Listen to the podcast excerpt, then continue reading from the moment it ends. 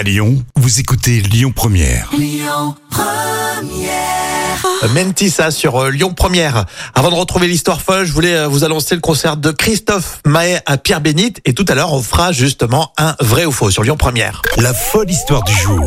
Et place à la folle histoire racontée par Jam, histoire véridique qui se passe sur euh, TikTok, hein, le réseau social. On vous conseille un parfum très efficace pour vous euh, les filles célibataires et ça coûte rien. Et oui, c'est la TikTokeuse Julie Wa qui a eu une idée un matin.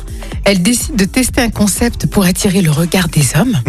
La jeune femme va dans la salle de bain et s'applique quelques gouttes de sécrétion vaginale derrière l'oreille et sur son poignet.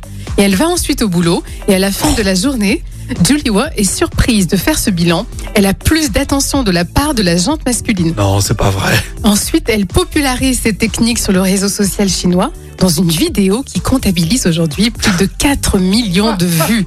Alors, cette technique de parfumage un peu banale fait le buzz et s'appelle le vabbing. C'est un nom qui est issu de la contraction en anglais de vagina, est donc le vagin, et dabbing, qui signifie donc tamponner.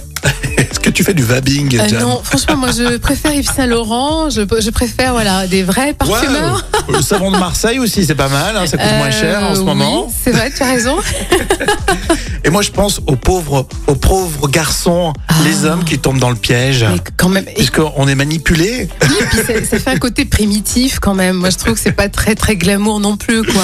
C'est surtout très sale. Ah, carrément, mais carrément. Oh. Plus sentimental, c'est euh, Écoutez votre radio Lyon Première en direct sur l'application Lyon Première, lyonpremière.fr et bien sûr à Lyon sur 90.2 FM et en DAB+.